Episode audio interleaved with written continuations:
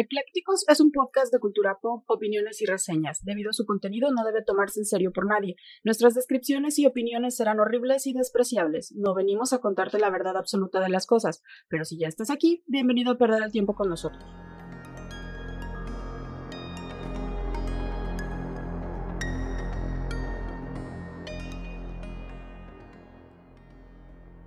Hola, ¿qué tal? Bienvenidos de nuevo a un viernes, viernes de eclécticos, este programa donde hablamos de todo sin saber de nada. Como todos los viernes y todos los fines de semana los saludamos de este lado del micrófono Mike. Yo soy Clau. Y pues, como ya saben, hablamos en este programa de muchas cosas. Tenemos eh, teorías, tenemos... Eh, ¿Qué serán leyendas, historias? ¿Qué más, Clau? ¿Qué tenemos usualmente? Pero antes, ¿Ah? celebremos el viernes 13 que está pasando. Es cierto, es Esperemos que todos hayan despertado con el pie, bueno, sí, ¿no? Levantado con el pie derecho y, este, y que no se les haya cruzado ningún gato negro. Ojalá que no, para que todos tengan un muy buen día y que estén teniendo un excelente fin de semana. Y bueno, como es costumbre de este podcast, agradecemos siempre a quienes nos escuchan del otro lado de sus pues de sus aparatos, usualmente pues nos escuchan más en Spotify. Les agradecemos mucho el que sigan escuchándonos, que nos sigan compartiendo. Recuerden que tenemos redes sociales, tenemos Instagram como eclécticos-podcast, también estamos en TikTok como eclécticos y el tema de este día, Claudia, es pues vamos a hablar de algunos proyectos, pero sobre todo proyectos secretos de los Estados Unidos. Estos, bueno, Estados Unidos se ha caracterizado durante muchos años y muchas décadas por realizar, pues, digamos, algún tipo de, ¿qué será? Experimentos, de... Mm, pues de hacer ciertas de, de moral dudosa, ¿no? Pues, sin, sin ética ni protocolos establecidos o validados por, por este organismos internacionales. O sea, sí se los eh, pasan por el arco del triunfo, ¿eh? Sí, por eso, realizan ellos sus experimentos sin importarles las, las regulaciones vigentes, ni si la gente se muere, o, o sea... En algunos de esos experimentos han, han logrado descubrimientos importantes, eso hay que señalarlo, o sea, sí, no estamos a favor de que muera gente para que se descubran cosas, pero pues Estados Unidos lo ha hecho a través de su historia, eso es un hecho. Sí, y fíjate, ah, para entrar pues un poquito en materia, eh, en específico vamos a hablar de un proyecto que se desarrolló por allá de la década de los 50. Pero antes, antes, antes me gustaría eh, dar como un, un breve antecedente de qué sucedió en Estados Unidos, ¿no? Y esto empieza a derivar, el proyecto del que vamos a hablar es el proyecto MK Ultra.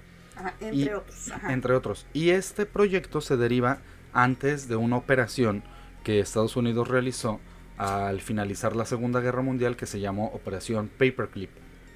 Esta operación, pues ya, como les digo, fue a, finales de, la Segunda Guerra Mundial, que estamos hablando de 1945, donde algunos dirigentes mundiales se plantearon o se empezaron a cuestionar qué iba a pasar con el montón de científicos e investigadores alemanes que habían estado trabajando bajo el Tercer Reich. Porque durante la Segunda Guerra Mundial, aunque estaban invadiendo, eh, digamos que la el área de investigación alemana estuvo experimentando también puras cochinadas, ¿no? estuvo haciendo armas, este, entre cochinadas y no, porque eh, acuérdate, una de las de las grandes aportaciones que nos ha dejado la Segunda Guerra Mundial en cuestiones que empezó como una cuestión bélica es el bocho.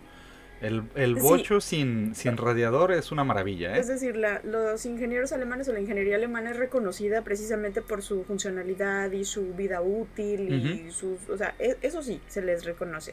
Y su arquitectura. Entonces, eh, también empezaron a cuestionarse varios líderes mundiales qué iba a pasar con estos científicos, ¿no? Iban a ser juzgados y condenados por haber colaborado con, con el gobierno genocida de Hitler o había que facilitarles alguna salida de su país y darles como una segunda oportunidad.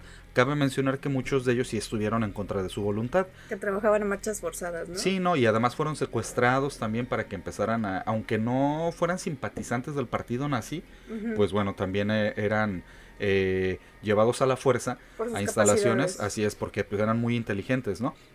Entonces, eh, empezaron a decir, pues sabes qué, no hay que echar por la borda todos los avances tecnológicos y militares que ya se lograron, por estos cuates, ¿no? Ah, y sobre todo nucleares, acuérdate que estaban en la época nuclear, ¿no? Donde, Sí. donde estos científicos alemanes empezaron a hacer muchas... ah, Uno de ellos es Albert Einstein, ¿no? Que, que migró. Entonces empezaron a, a facilitar la salida cuando todavía era la Alemania nazi.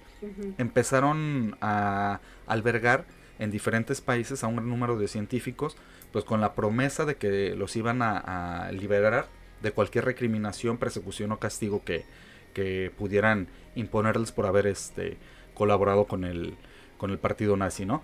A cambio, pues estarían trabajando en, en respectivos programas de investigación y desarrollos, ¿no? ajá, y desarrollos de, de, de nuevas este, tecnologías en los países que los fueran a coger. Eh, quienes más científicos, por obvias razones, alemanes tentaron y consiguieron para sus respectivas naciones, fueron, adivina quién, Pues Estados Unidos. y Rusia. No, pero es que Estados Unidos abogó muchísimo para quedarse con los Claro. más que pudieran, porque inmediatamente al terminarse la Segunda Guerra, dijeron, a ver, ¿quién es el más fuerte después de Alemania? Ajá. O con más potencial bélico. Y dijeron, es Rusia. Por eso te y digo, los rusos no se andan con no, vueltas, ¿eh? O y sea, ahí empezó el, el rollo de una carrera, la primero la carrera para Armamentista. armamentista y por el espacio. ajá. Entonces Estados Unidos agarra una gran parte. Haz de cuenta, a mí se me figura como cuando este vienen los rosters de, de fútbol o de fútbol americano, Ah, donde oh, dicen a quién van a agarrar. O sea, yo escojo Ajá, fulano sí. perengano, haz de cuenta Yo me que quedo ¿no? con estos. Yo me quedo con estos, tú los te quedas fiché. los otros. Ajá, empezaron a fichar a sus a, A ay, sus científicos a sus científicos y entonces Rusia se queda con una parte, Estados Unidos se queda con una gran parte también. Y este obviamente Estados Unidos fue el que agarró la como te digo la mayor parte de estos científicos que ante- hasta entonces habían estado trabajando para el Führer, ¿no? Fueron más de 700 eh, obviamente más de 700 científicos con todo y sus familias a los que acogieron para las operaciones de Y lo que, original- que originalmente se llamó Operación Overcast y ya después le llamaron Operación Paperclip. Y pues te digo, paulatinamente empezaron a llevárselos a, a- a Estados Unidos en compañía de sus, de sus familias, ¿no? Algunos de ellos prefirieron cambiar de identidad, ya no Ujú. continuaron con el nombre, a una vez que llegaron a su nuevo país de acogida, ya sea como a Rusia o, o Estados Unidos, debido pues obviamente a la implicación que habían tenido con, con No, el y nazismo. estigma que podrían este, recibir en los países que los estaban acogiendo. Ujú. Por- incluso cambiaron apellidos y demás. O sea, Sí. sus identidades se cambiaron. Y ah, sobre todo porque acuérdate que empezaron los juicios de Nuremberg. Entonces empezaron a juzgar a todos aquellos altos mandos que colaboraron con el partido nazi. Sí, Y eh, a, a juzgarlos y muchos de ellos a ejecutarlos. ¿eh? sí, sí. Entonces eh, llegan a sus nuevos países de, de acogida, les inventan un pasado, les inventan una nueva identidad y los registran como migrantes que habían llegado a los o como Estados Unidos. refugiados. Ajá, como, como refugiados, pero la mayoría les hacen un pasado como si hubieran llegado a Estados Unidos antes de que estallara la Segunda Guerra Mundial, por lo que, pues bueno, eso los mantenía alejados de toda sospecha, ¿no? A, mediado- a mediados de esta década de los 40, ya eran este muchísimo los, los científicos ya ahora norteamericanos que trabajaban en las diferentes áreas de, de, este, de investigación. Y bueno, obviamente se le sumaron también, te digo, estos, estos científicos, ¿no? Eh, uno de los objetivos principales era en- de Estados Unidos era convertirse en la primera nación en desarrollar y enviar cohetes al espacio, lo que hablábamos, de la carrera espacial, y además crear potentes bombas nucleares o ser este punteros en, en áreas de la medicina, ¿no? Como también buscar nuevos combustibles o inteligencia militar, y pues a lo largo de la década siguiente se irían incorporando en, en otras áreas de investigación, de, experimentar, de experimentación y de desarrollo de, de armas, ¿no? Gracias a estos eh, científicos acogidos, digámoslo así, se benefició el gobierno de Estados Unidos de muchos, además de muchos este, secretos militares y científicos que se habían estado llevando a cabo en Alemania nazi. Lo que te comentaba, ¿no?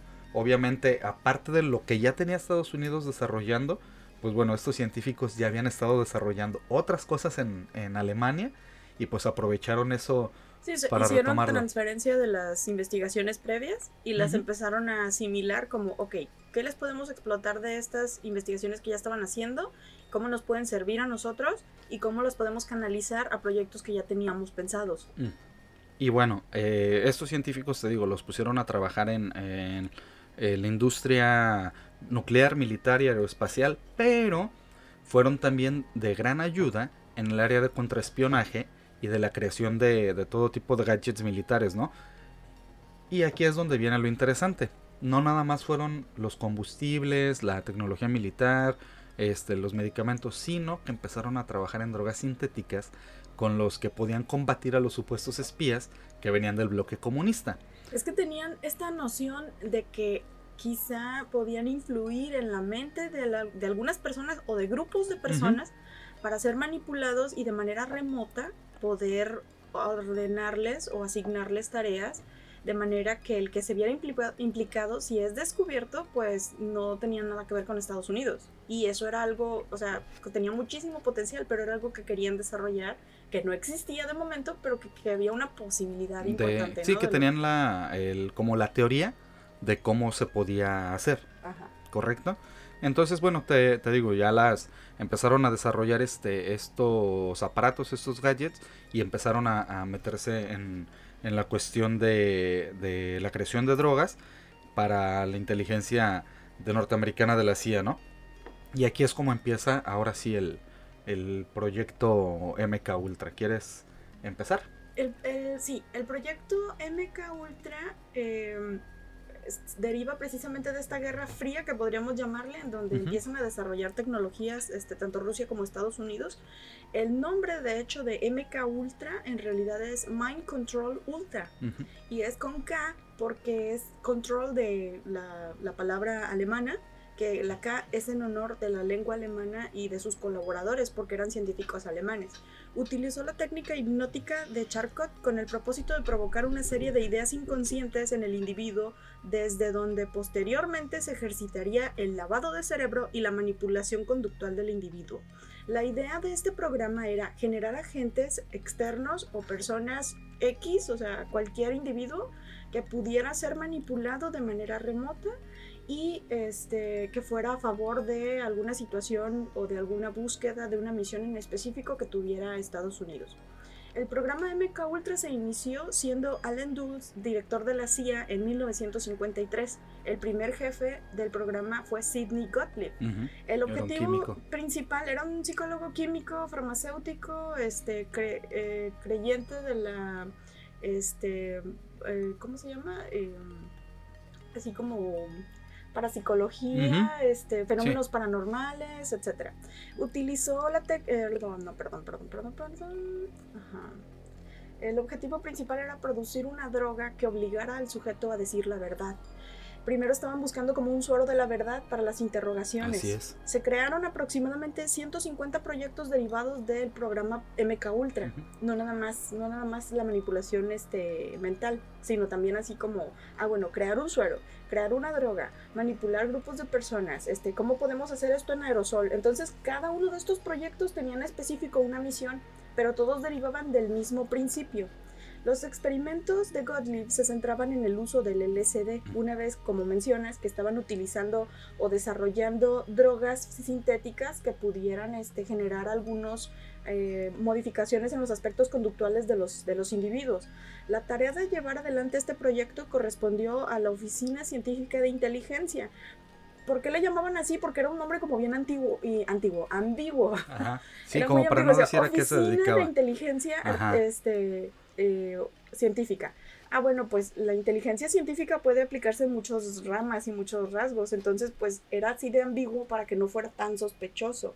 La entidad fue fundada en 1948 y llegó a involucrar a más de 30 universidades y centros científicos de Estados Unidos, sin saber que estaban colaborando con un programa secreto de producción de armas y de drogas y demás. Incluso fíjate, Gottlieb, este, que es el que introdujo el LSD a Estados Unidos en los primeros en la primera en los primeros años de la década de los 50, empezó a distribuirla entre los hospitales y centros de investigación Supuestamente la, la, versión oficial que daban ellos es que la sustancia se iba a de, destinar a ensayos terapéuticos, aunque obviamente pues los, los, experimentos iban por otro lado, ¿no? Se administró, te digo, a, enfermos, a presos, y empezaban ellos ya a hacer como sus anotaciones y ver los efectos que daba el LSD en, estas personas, sin que ellos supieran cuál era el verdadero objetivo de, de, que les administraran sí, ah, es un medicamento experimental. Sí, y, y es para, es para terapia, le decían. Es un, un, medicamento terapéutico. Como bien mencionas, el LSD se administró a enfermos o presos de forma continua para observar sus efectos sin que los sujetos conocieran el objetivo del experimento. La agencia creía que con el uso del LSD se podía influir directamente en el cerebro.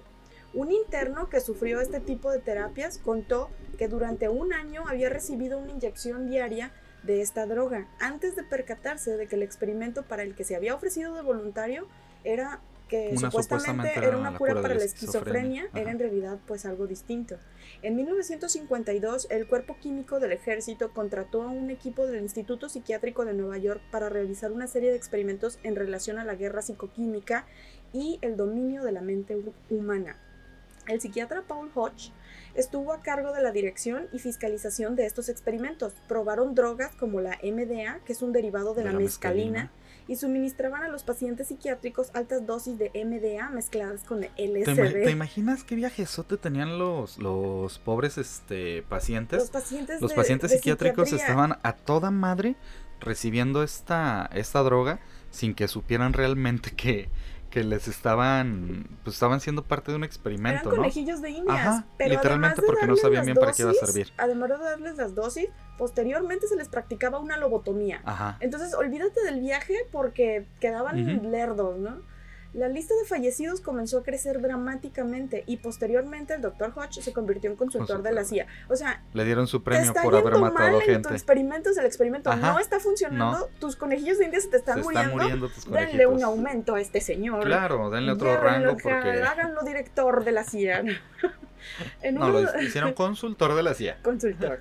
En uno de estos experimentos se suministró anestesia local a uno de los pacientes y se le inyectó un alucinógeno. Después se le solicitó que fuera describiendo sus experiencias visuales, mientras un cirujano Ajá. iba extrayéndole parte, Parte de, la corteza, corteza. cerebral. Y me acordé de esta parte en la película de Hannibal, en donde lo tiene sedado y le empieza a cortar el cerebro y pedacitos del cerebro los está cocinando mientras el otro está ahí hablando con... Ajá.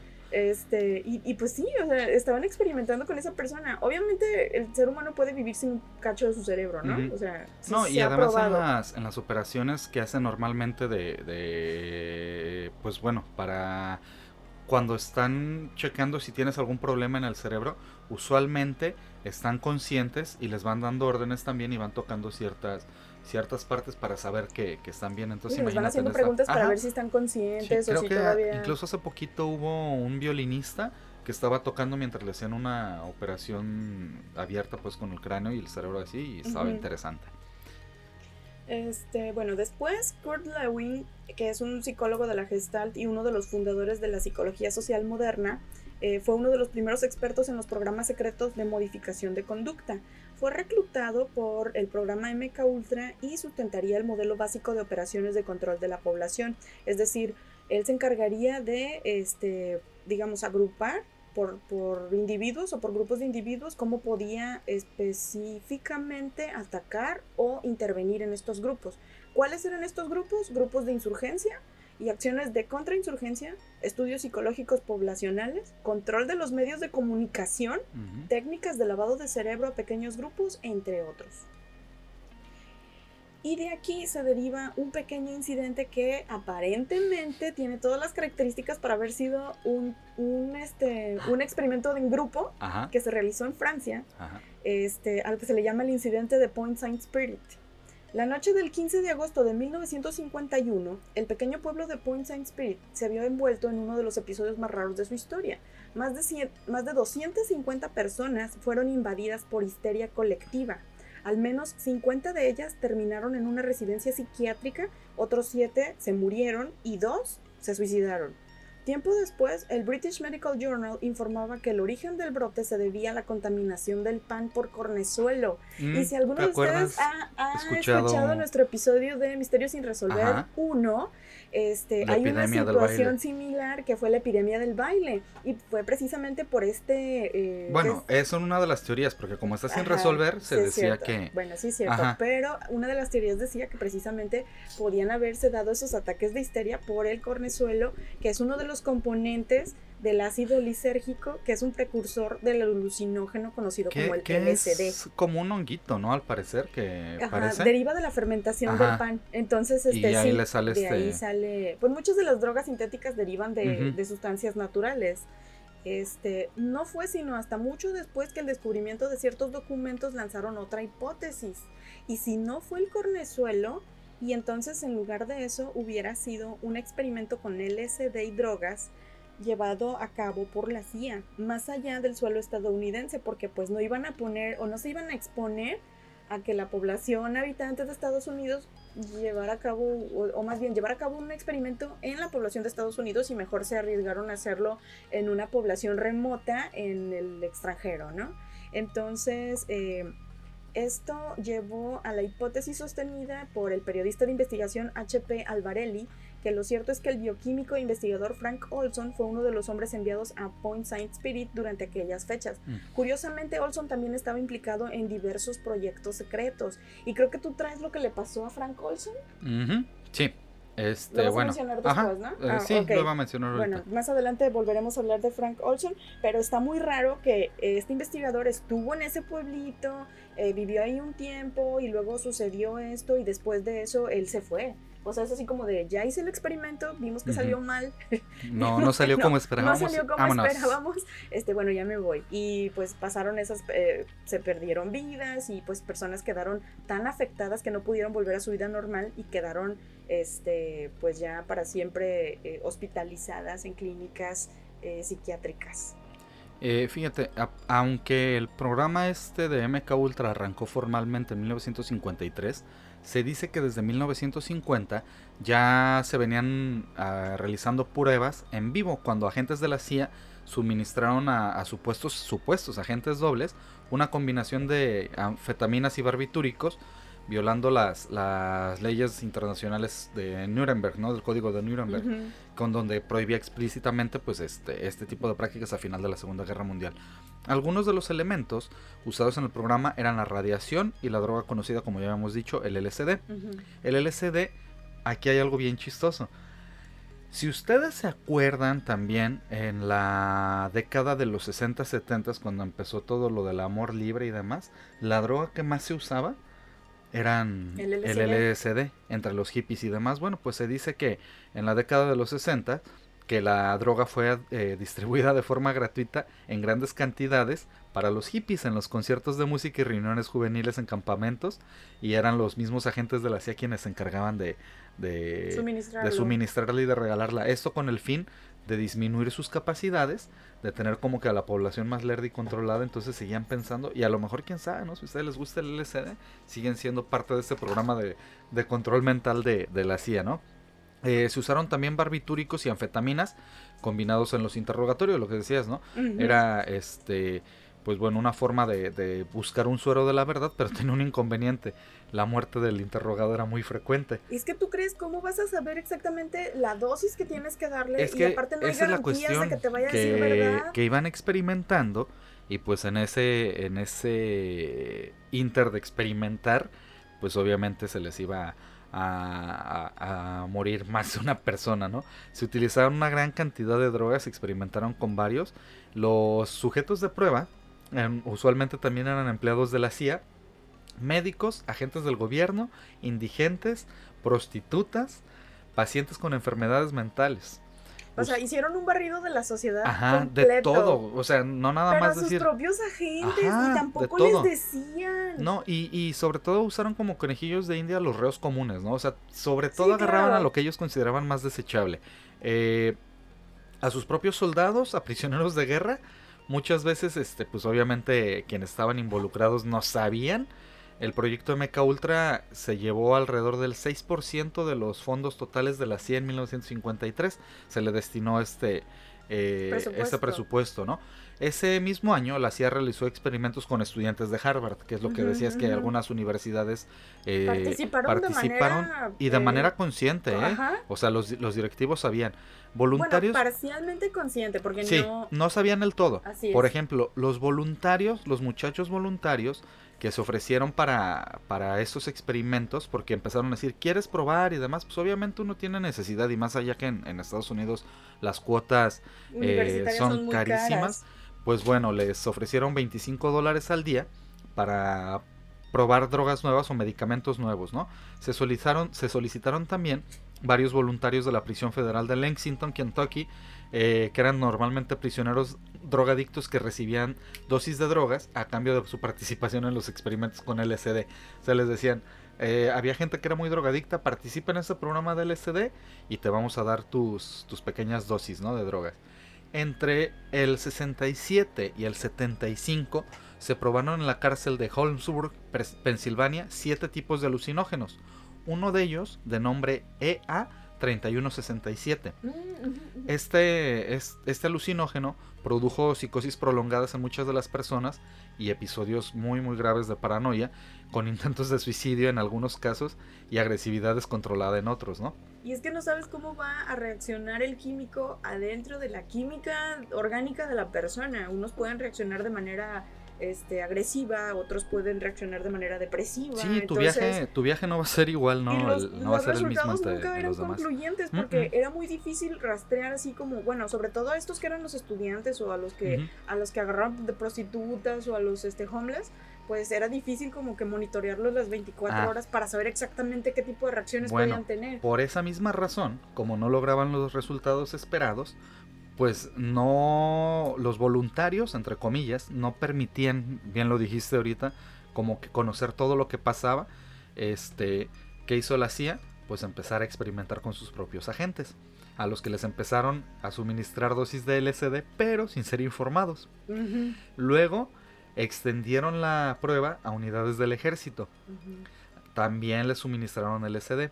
Este Gottlieb llevó a Fort Detrick en Maryland dosis de LSD que fueron suministradas a, los militares.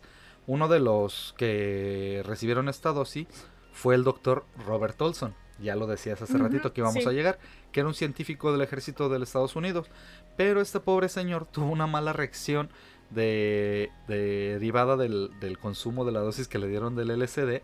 Y la CIA, en vez de llevarlo a un hospital, lo trasladó a Nueva York, a, a casa de un alergólogo que estaba, obviamente este alergólogo era también parte de la CIA. Obviamente, pues este, después de este mal viaje que tuvo el, propio doctor este, Robert Olson, eh, se suicidó días después. Sí, o sea, se quedó en el mal viaje. Y bueno, obviamente hay un detalle interesante en esta muerte que se ha conocido recientemente y que son las, las confesiones realizadas por el doctor Olson acerca de las sesiones de tortura hasta la muerte llevadas por la CIA en Alemania y la guerra biológica contra la, República Popular Democrática de Corea que fueron revelados en un documental alemán. O sea, este señor antes de que, o sea, murió, pero dejó testimonio de todas las, las atrocidades que hacían ¿no? con estos experimentos, ¿no? Eh, pues te digo, en en este proyecto MK Ultra participó una gran cantidad de, científicos que pertenecían anteriormente a, la Alemania nazi y este y expertos en interrogatorios, torturas y en manipulación mental. Muchos de estos hombres llamados hombres de ciencia estaban en las listas de los más buscados por el juicio de Nuremberg, lo que te decía, ¿no? Sí, pero estaban desaparecidos porque sus identidades Claro, habían sido cambiadas y los Y aparte eran prácticamente agentes secretos, o sea, bueno, no agentes, pero No, pero tenían nuevas identidades. secretos, ajá. Eran eran científicos bajo bajo otra este identidad, ¿no? Trabajando en estos en estos experimentos. Pues mira, después Ajá. Eh, entre los campos de interés de la investigación estaban aumentar los efectos del alcohol u otras drogas. Además del LSD, querían saber cómo funcionaban las drogas, digamos, que estaban eh, consumiéndose de manera habitual y normal. Y para eso promover la impulsividad en los individuos y desarrollar paranoias. Es lo que te decía de que por eso se las daban a los hippies. Ajá. Cartman estaba y orgulloso para desacreditarlos, porque pues los hippies eran el movimiento de contracultura y lo que querían era desmeritar o demeritar este, lo que ellos estaban proponiendo y las razones más o menos lógicas que tenían en contra de las guerras y de los movimientos bélicos que estaba haciendo Estados Unidos. Entonces, al darles drogas, hacerlos drogadictos y generarles este afecciones mentales, pues eso hacía que, todo su movimiento pues no Querían desestabilizarlo. Así es. Em, también querían producir amnesia en la persona, paralizarlas, provocar mediante el uso de drogas pensamientos ilógicos, manipular la violencia, estudiar el efecto de los ultrasonidos en conglomerados humanos y además de cosas un poco más positivas, como para no decir va a ser pura cochinada, eh, estudios sobre el cáncer y la leucemia. O sea, también empezaron investigaciones para encontrar curas ante estas enfermedades. No todo fue malo, pero muchas de las investigaciones, como ya lo mencionamos, no tenían los protocolos científicos ni médicos establecidos y validados a nivel internacional. O sea, era así como de, voy a hacerlo porque puedo y quiero y tengo gente para desperdiciar. Eh, un ejemplo de este tipo de operación de la CIA fue el caso de Paul Robertson, que era un actor y cantante este, también eh, afroamericano. afroamericano ajá, que, que llevaba o, encabezaba un, movimiento político radical. En el libro de Jeffrey St. Clair, que se llama Serpents in the Garden, se señala que en la primavera de 1961 Robson quería visitar La Habana para conocer a Fidel Castro y al Che. Sí, pues todo, todo lo que implicaba el, el comunismo. El comunismo ajá. Obviamente, pues Estados Unidos vigilando la te CIA, acuerdas, Había una quema de brujas eh, este, de, de, todas las celebridades, productores de Hollywood, este, escritores, fotógrafos, artistas, cualquier persona que sintiera una afinidad por el comunismo o que hubiera hecho alguna declaración en donde avalaban el comunismo o lo defendían, pues eran inmediatamente este, auditados por el fisco y después eran interrogados en un este les llamaban como audiencias este, federales, en donde les preguntaban así de, ¿y por qué, por qué el comunismo? ¿Y por qué tienes este dinero si tú quieres ser comunista? ¿Y por qué? Eh, para desacreditarlos. ¿Qué es, ¿Qué es lo que pasó con este Harvey Oswald? Que bueno, el supuesto tirador de, Kennedy, Lee Harvey, Oswald. Lee Harvey Oswald, él hizo un viaje a Cuba. Entonces fue el perfecto chivo expiatorio para que el gobierno de Estados Unidos dijera es que él trae ideas radicales comunistas y por eso mató a Kennedy, que ya voy a llegar también a otro, a otro Kennedy en, y al mismo tiempo estaban manipulando mediante los medios al resto de la población para que pensaran que todos los comunistas eran terroristas, eran personas malas, que querían destruir Estados Unidos. Y, me voy a regresar a lo, a lo que platicaba en el, en el podcast pasado de eh, teorías conspirativas de que la propaganda es una de las mejores armas que tienen los gobiernos poderosos para controlar a las poblaciones. ¿no? Y Estados Unidos ya lo había visto antes de la Segunda Guerra Mundial con el movimiento que estaba haciendo el nazismo, porque ellos manipulaban ellos, ellos ganaron por la propaganda, lo que te dije, Goebbels era una fregonería. Era una fregonería Goebbels, era un hijo de la chingada, pero era muy bueno, la verdad, en lo que hacía era muy bueno. Bueno, total que en el caso de Paul Robertson el viaje nunca se llegó a efectuar porque el activista pro derechos civiles se enfermó en Moscú donde había ido a dar varias conferencias y conciertos. Se informó a la prensa y a la familia que había sufrido un ataque al corazón, pero en realidad el artista se había cortado las muñecas en un intento de suicidio después de sufrir alucinaciones y una fuerte depresión derivado de las dosis que le habían este, otorgado. Fue trasladado con urgencia a Londres para su tratamiento y allí lo ingresaron en el Hospital Priori donde lo sometieron al tratamiento de electrochoques que fueron 54 en total. Entonces, pues de, por sí el electroshock es, muy invasivo y pues es muy agresivo. Lo, fundieron al compo, o sea, más lo que traía ella del LSD más los electroshocks ya lo, lo, acabaron de fundir. Paul Robertson durante los años 50 gozó de la atención y estima de todo el mundo. Su encuentro con Fidel en La Habana habría debilitado seriamente los esfuerzos de Estados Unidos por aislar el gobierno cubano. Sufrió varios extraños accidentes a lo largo de su vida y en los años 50 fue objeto de las audiencias anticomunistas del senador Joseph McCarthy, lo que te mencionaba, lo que afectó seriamente su carrera como actor y cantante en Estados Unidos. El líder afroamericano nunca se recuperó de los tratamientos aplicados en Londres y murió en 1977. No, pues le armaron toda la salud. Tiempo después se conoció que los doctores que trataron a Robertson en Londres y después en Nueva York eran contratistas de la CIA. O sea, todo estaba vinculado. Y además, este, este movimiento del MK Ultra y las, los apoyos a las universidades, no solamente en Estados Unidos, sino también migraron a universidades este, francesas, inglesas y, este, y alemanas. Se metieron en todo. Cuando en la guerra de Corea se hizo creer al público norteamericano que las confesiones de los pilotos y soldados estadounidenses sobre crímenes de lesa humanidad se debían a tácticas de control mental desarrolladas por los soviéticos, o sea, ellos apuntando con el dedo a la gente de enfrente cuando ellos mismos estaban, haciéndolo en casa. Este, dijeron, no, no, nuestra, nuestra milicia no fue mala, lo que pasa es que los, los, les lavaron el cerebro y les hicieron hacer eso.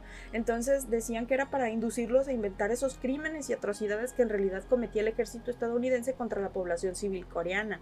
Estaban obsesionados con el control que los soviéticos tenían sobre las masas y la capacidad de convocatoria de los países socialistas les preocupaba seriamente. Fíjate, aquí el. Aquí este. El. Eso que estaban obsesionados con el control que los soviéticos tenían sobre las masas o, los este, las comunidades o los, las sociedades socialistas, por decirlo de alguna manera, tan tontos. Es tan fácil, no, era, no es la droga, ve a Corea del Norte. Sí. La forma de controlar a tu población es tenerla pobre e ignorante. Esa es la forma de tenerla controlada. Uy, ¿a qué me suena? Ajá.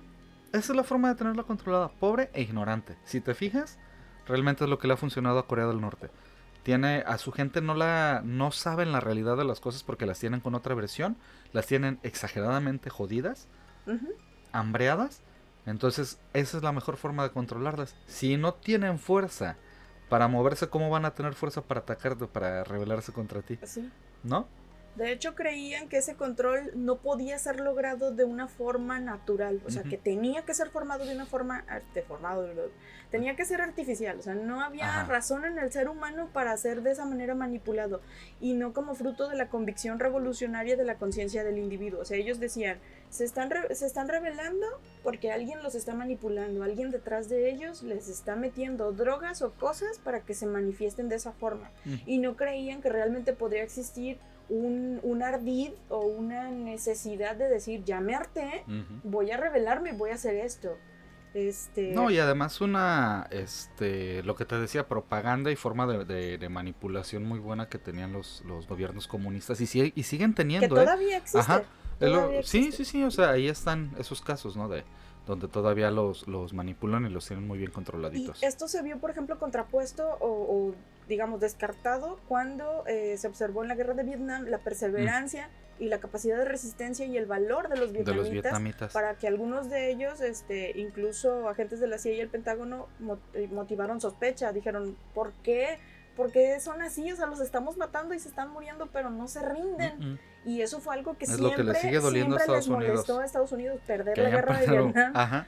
Y creían que se debía a experimentos realizados por los soviéticos para construir soldados especiales y se dieron a la tarea de fabricar superhéroes.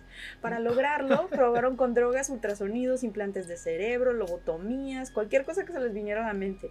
Los sujetos de prueba fueron generalmente prisio- prisioneros vietnamitas. O sea, no solamente experimentaron con la gente de Estados Unidos, con la gente de Europa, también empezaron a experimentar con los Eran, asiáticos. empezaron con, con enfermos mentales, con presos regulares, con este presos de guerra. Y yo no sé si los, los este, creadores de Marvel, de personajes, de repente tenían acceso a esta información, porque ¿de dónde sacan? O sea, esto estoy es- leyendo el plot de Capitán América. No, bueno, pero es que eso, eso sabía de los alemanes. drogas en No, no, no, te gente. digo, eh, es que todo eso de Capitán América se ve porque se veía venir de todos los experimentos que hicieron los alemanes y fíjate, para quienes no sepan también y que alabamos mucho a la cultura japonesa, los japoneses y los chinos no se quieren tanto, precisamente los japoneses fueron cabrones, ¿eh? Por si ustedes no lo sabían, en la Segunda Guerra Mundial los japoneses también tuvieron campos de concentración de chinos y donde experimentaban también,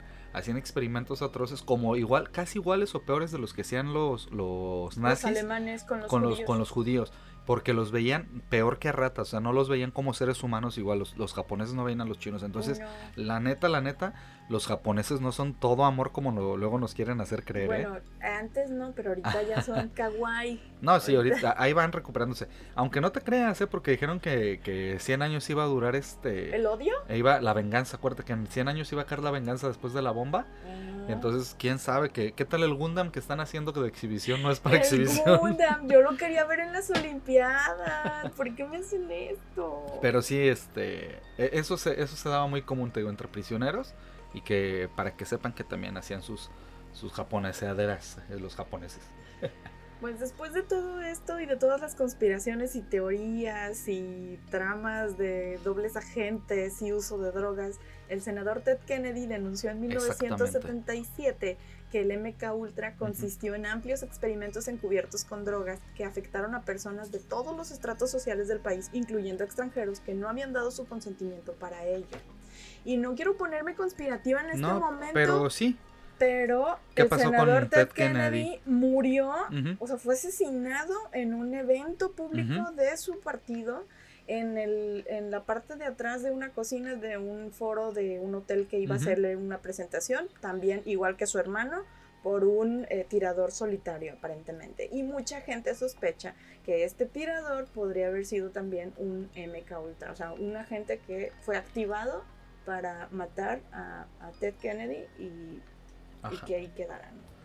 Este, pues bueno, este programa terminó alrededor de los años 60, pero fue hasta casi 10 años después que la opinión pública conoció de su existencia, lo que obviamente condujo a una investigación por parte del Parlamento y se, se supo que cientos de personas habían sido sometidas a, a, los experimentos sin haber dado su consentimiento, obviamente, como ya lo habíamos mencionado, y que pues eh, también por obvias razones muchas de ellas fallecieron.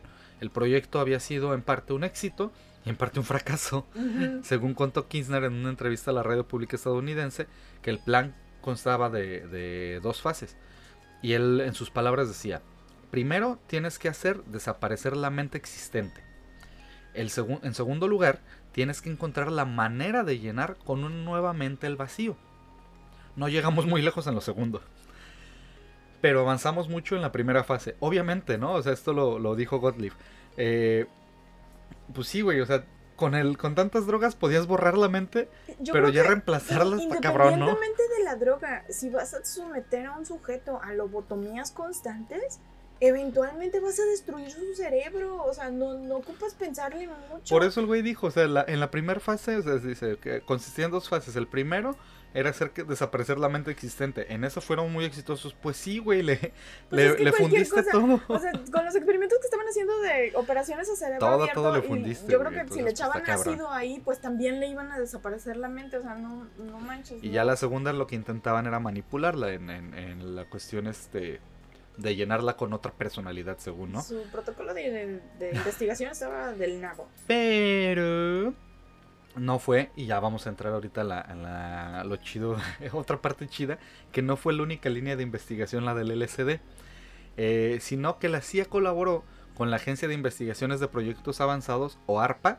que ahora se llama DARPA, si existe todavía esta, que era la encargada de desarrollar y financiar las investigaciones armamentísticas en diferentes ámbitos, en cooperación con otros organismos o las universidades. Eh, seguían otra vez con las universidades. Y aquí entra ah, uno de los episodios, yo creo, más bochornosos de, Estados Unidos en cuanto a, a las capacidades o las investigaciones que intentaban hacer en ámbitos de las comunicaciones.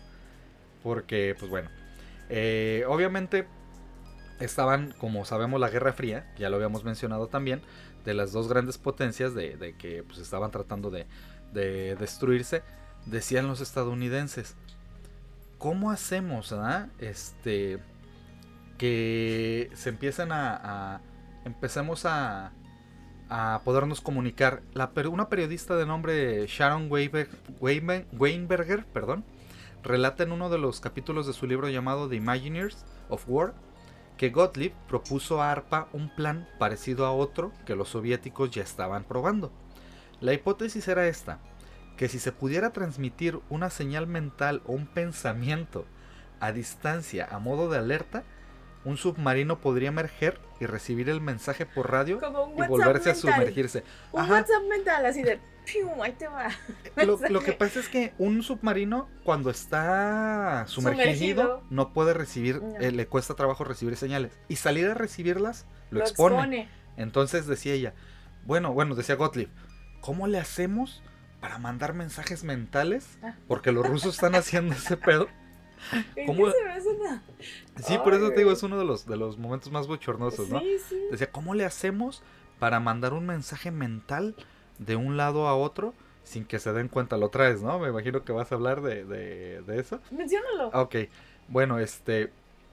Eh, él proponía la hipótesis de que esta señal mental iba a ser más potente y más fuerte en cuanto mayor fuera la implicación emocional entre emisor y receptor. Como en Pacific Rim, que ya ves que la unión para, de los hemisferios. manejar el Kaiju, no, el... El, el Jagger. El Jagger, pues tienen que tener una conexión de un trauma para que funcione no, no, no, O simplemente tenían la conexión de que entre si, eran familiares, la conexión era más fuerte. Ajá. O sea, sí, por eso eran los hermanos, Raleigh y su hermano, y, bueno, en este caso este eh, también el de... ay, Dios mío, era Eureka que los, los, australianos papá e hijo, ¿no? Bueno, él decía este que entre más fuera más fuerte fuera la conexión entre emisor y receptor, pues mejor iba a llegar el mensaje. Por ejemplo, eh, Antuna eh, continúa este cuate, ¿no? Dice, una madre entrenada para ello podría recibir desde el fondo del mar la señal en caso de un trauma suficientemente fuerte de su hijo como es la muerte. Obviamente, esto implicaba un problema. ¿Cuál era el problema? Que pues para que llegara el mensaje tenían que ejecutar humanos, ¿no? Para, para que, pues como un sistema de comunicación, ejecutar un humano, un humano no parecía como muy viable. Muy viable. Entonces, pues bueno, propuso sustituir personas por animales. Entonces, eso fue parte de, que de todas maneras está descabellado. O sea, pon, pon pájaros o perros o personas o lo que quieras. De todas maneras, el, ah, bueno, es que este perro le va a mandar un mensaje mental a este pato que tenemos acá en la agencia. Y el pato va, va a empezar cuán y ya están en peligro en el, en el submarino 47. A ver, mándenles algo. qué? Entonces, pues la CIA este, se propuso investigar sobre la telepatía, pero dijo, pues como que no está muy viable, ¿no? A pesar de que esta idea no fue, eh, no, no, prosperó, porque pues, la consideraban como un montón de, tonterías, eh, una aportación de fondos federales a la Universidad de Stanford permitió que se siguiera investigando acerca de, esto, ¿no? El encargado de esta investigación fue George Lawrence, un psicólogo de ARPA, vinculado al mundo de la contracultura de finales de los 60 e interesado, lo que decían, lo que habías mencionado, que estaba interesado en todo lo paranormal y también... Era como requisito, ¿no? En tu currículum has interesado en lo paranormal. Ah, contratado. Entonces, este cuatito, eh, qué chido, ¿no? Que el gobierno te pague por hacer estas cosas. Empezó Pero ¿sabes a qué es lo peor? Estos, estos este, experimentos se pagaron con dinero de, Por eso, de Hacienda de Estados Unidos. Se pagó con dinero público de gobierno.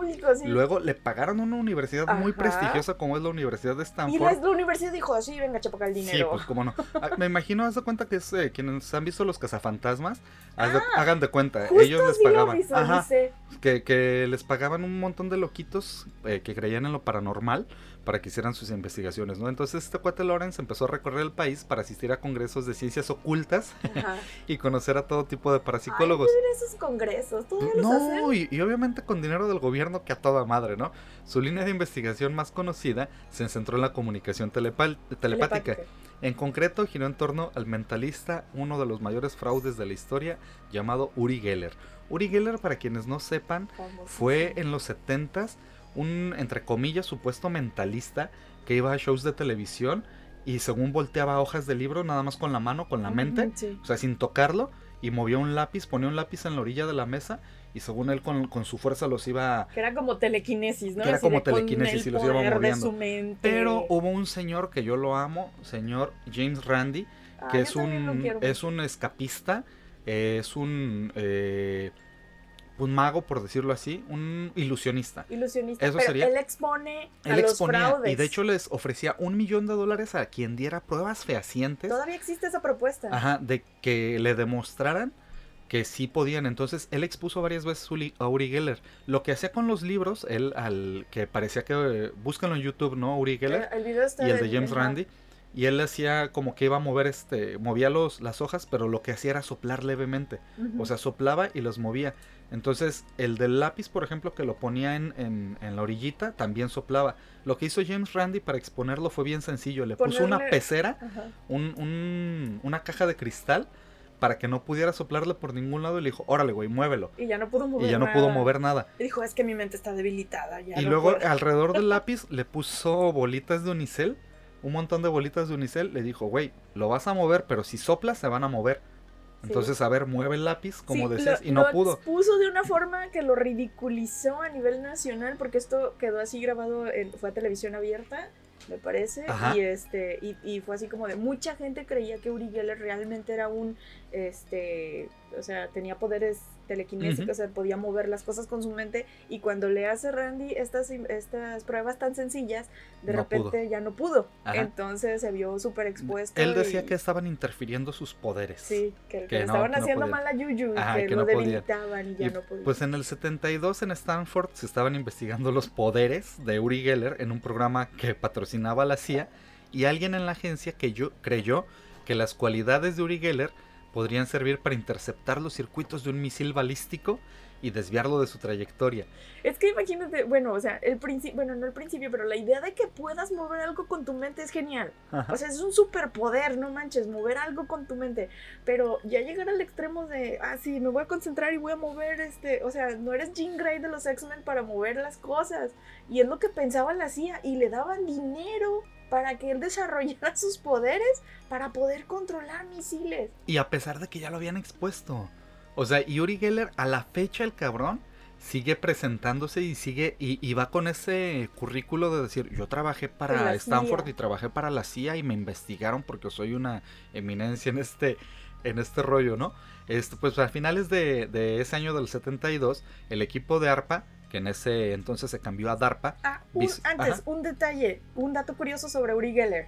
Es tan, tan creído en, en, lo que, o sea, en la falsedad de su poder, que incluso cuando Pokémon, mm. en la primera generación, salió un, un Pokémon que se llama eh, Alakazam. Ah, Alakazam. Es este, la tercera evolución eh, de, es Abra, Cadabra, y, Alakazam. Alakazam. tiene dos cucharitas en sus manos porque se supone que es un Pokémon psíquico. Ah, porque eso hacía Uri Geller también, doblar Uri Geller también tenía esta... De Era su truco más famoso. Cucharas, o sea, este truco de que le, le hacen con los dedos índice y, y, pulgar, este, los talla, talla las cucharas y las doblaba. Entonces era así como de, oh, su poder mental dobló la cuchara. Bueno, resulta que este Pokémon tenía dos cucharas y era de tipo psíquico. Entonces Uri Geller demandó a Nintendo y a Pokémon porque dijo que Alakazam estaba basado en él.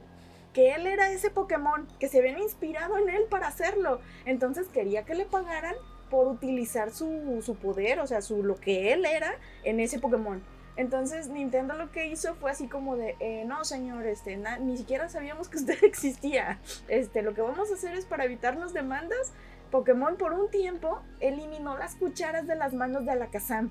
Incluso en el juego de cartas, porque Pokémon también es un juego de cartas. En las cartas de colección que son rarísimas, aparece Alakazam sin cucharas.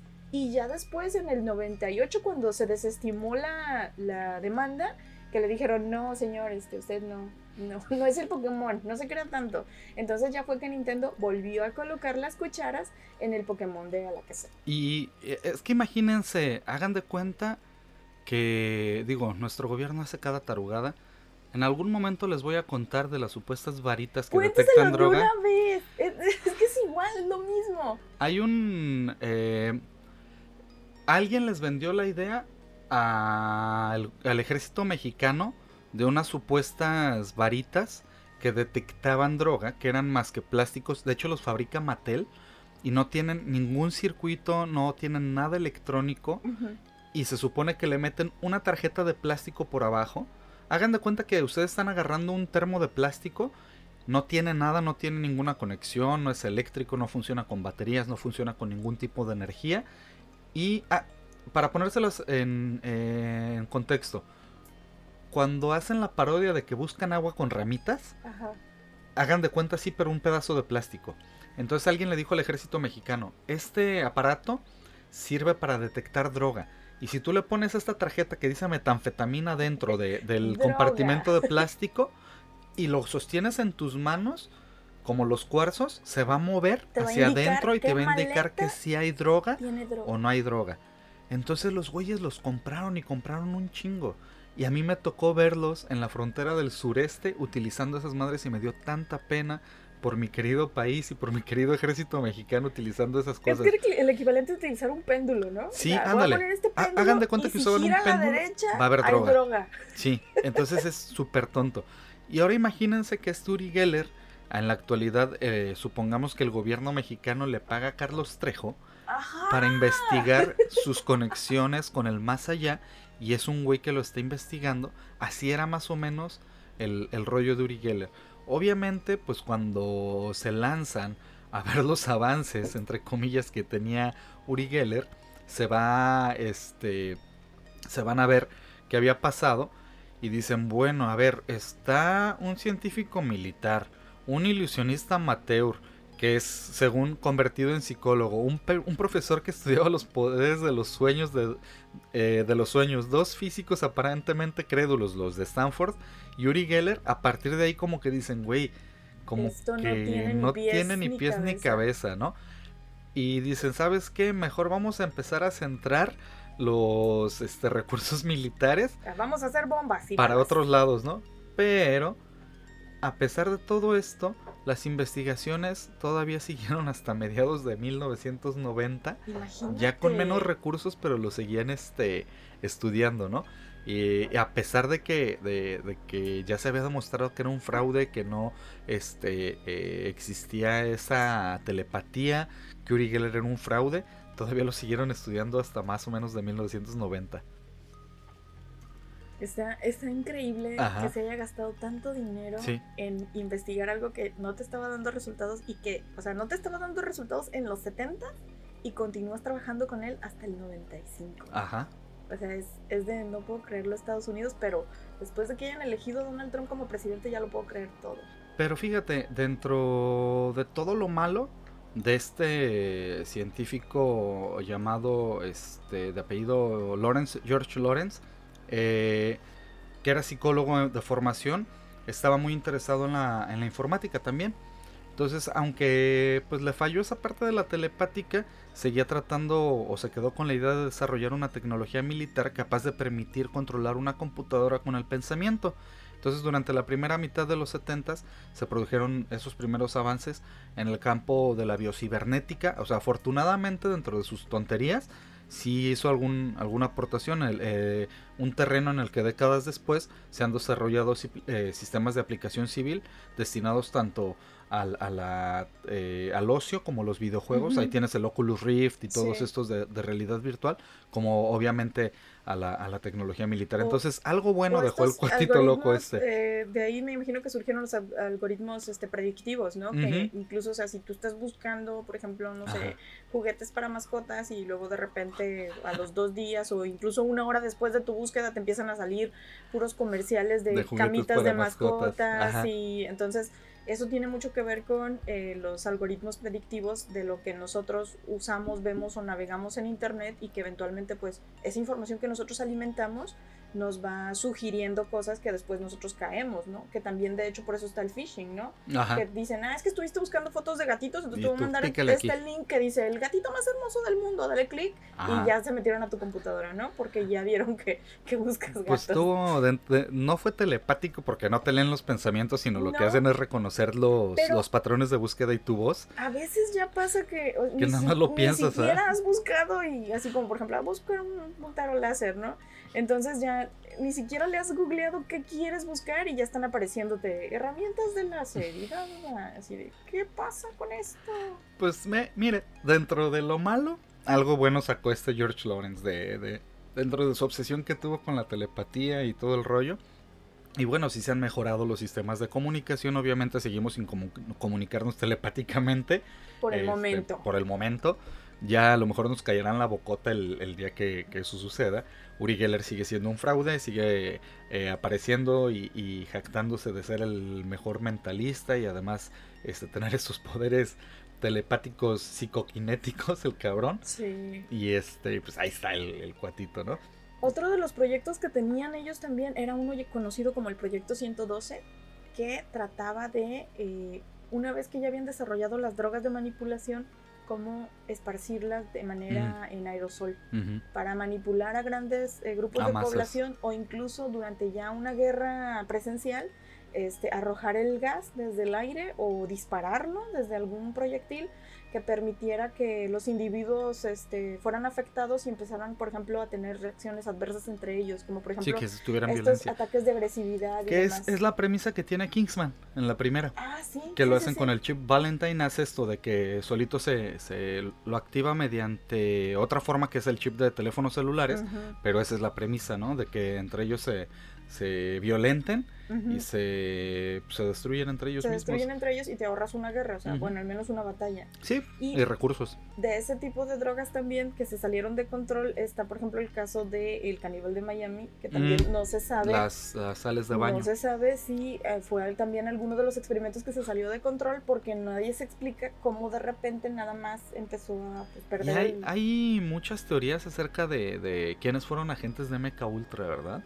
Se sigue especulando. sospechan de mucha gente famosa o Ajá. metida en los medios de comunicación o metidos en el aspecto este de la producción de películas y incluso si ustedes se meten a buscar en YouTube este por ejemplo agentes o ataques de MK Ultra en vivo Ajá. y hay un montón de presentadores de noticias o de Ah, sí, sí, reporteros sí, que se que deschavetan de están repente. en, o sea, les están dando una noticia así de, y pues ahora estamos aquí en el Topo Charco y, y de repente se quedan así como paralizados y el de la cámara está así como de, oye, reacciona y, o sea, se quedan en el limbo y nadie sabe por qué tienen ese tipo Para de darles reacciones. una idea, se supone que el proyecto MK Ultra intentaba hacer lo que hicieron con Bucky Barnes, el soldado del invierno, de, de activarlo mediante ciertas palabras y darle instrucciones. Eso es lo que pretendía hacer. O sea, en teoría eso es lo que debió de haber este, eh, sido el proyecto MK Ultra para el control de una persona, el control mental de una persona y hacerlo que obedezca totalmente tus, tus instrucciones. Que de hecho está esta película que se llama eh, Ultra, ¿no? Ajá, Ultra. Que es este... Ros- Rosenberg, no. No, este. Bueno, esta cuate que actúa de, de Lex Luthor. El que Ahorita es se me olvidó. Del Lex Luthor en Superman, este, él Y Anna Kendrick, ¿no? No, No, es esta. es, este, la de Bella, Crepúsculo. Es. ah, Kristen. Kristen, Kristen Stewart. Stewart. Sale Kristen Stewart y este otro que hizo del Lex Luthor, muy mal Lex Luthor en Superman. Este, y se supone que él es, no sé, atiende como un Oxxo. Y un día de repente alguien lo, activa y se convierte en un asesino así. Una máquina y mortal. dicen, nunca había usado un arma, ¿cómo? O sea, de ¿Por qué repente sé usarla? lo activaron, ajá. Ah. Y desarrolla habilidades que le permiten, pues, asesinar gente y demás. Que sin parece que, que no. Pues eso era realmente lo que pretendía en gran parte del proyecto MK Ultra. Hacer como. Eh, entre otras cosas, hacer gente que obedeciera tu voluntad. La otra, pues bueno, la telepatía, control de masas y demás.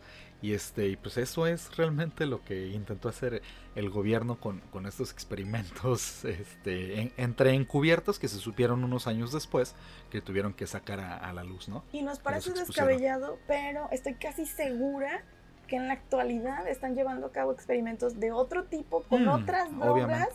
Y no nos estamos enterando. Hasta dentro de 20 o 30 años vamos a saber que, ah, ¿sabes que la Pepsi que te estabas tomando? El Ah, Mountain Dew. bueno, pues eso. eso. Fortnite era para controlar a los niños ratas.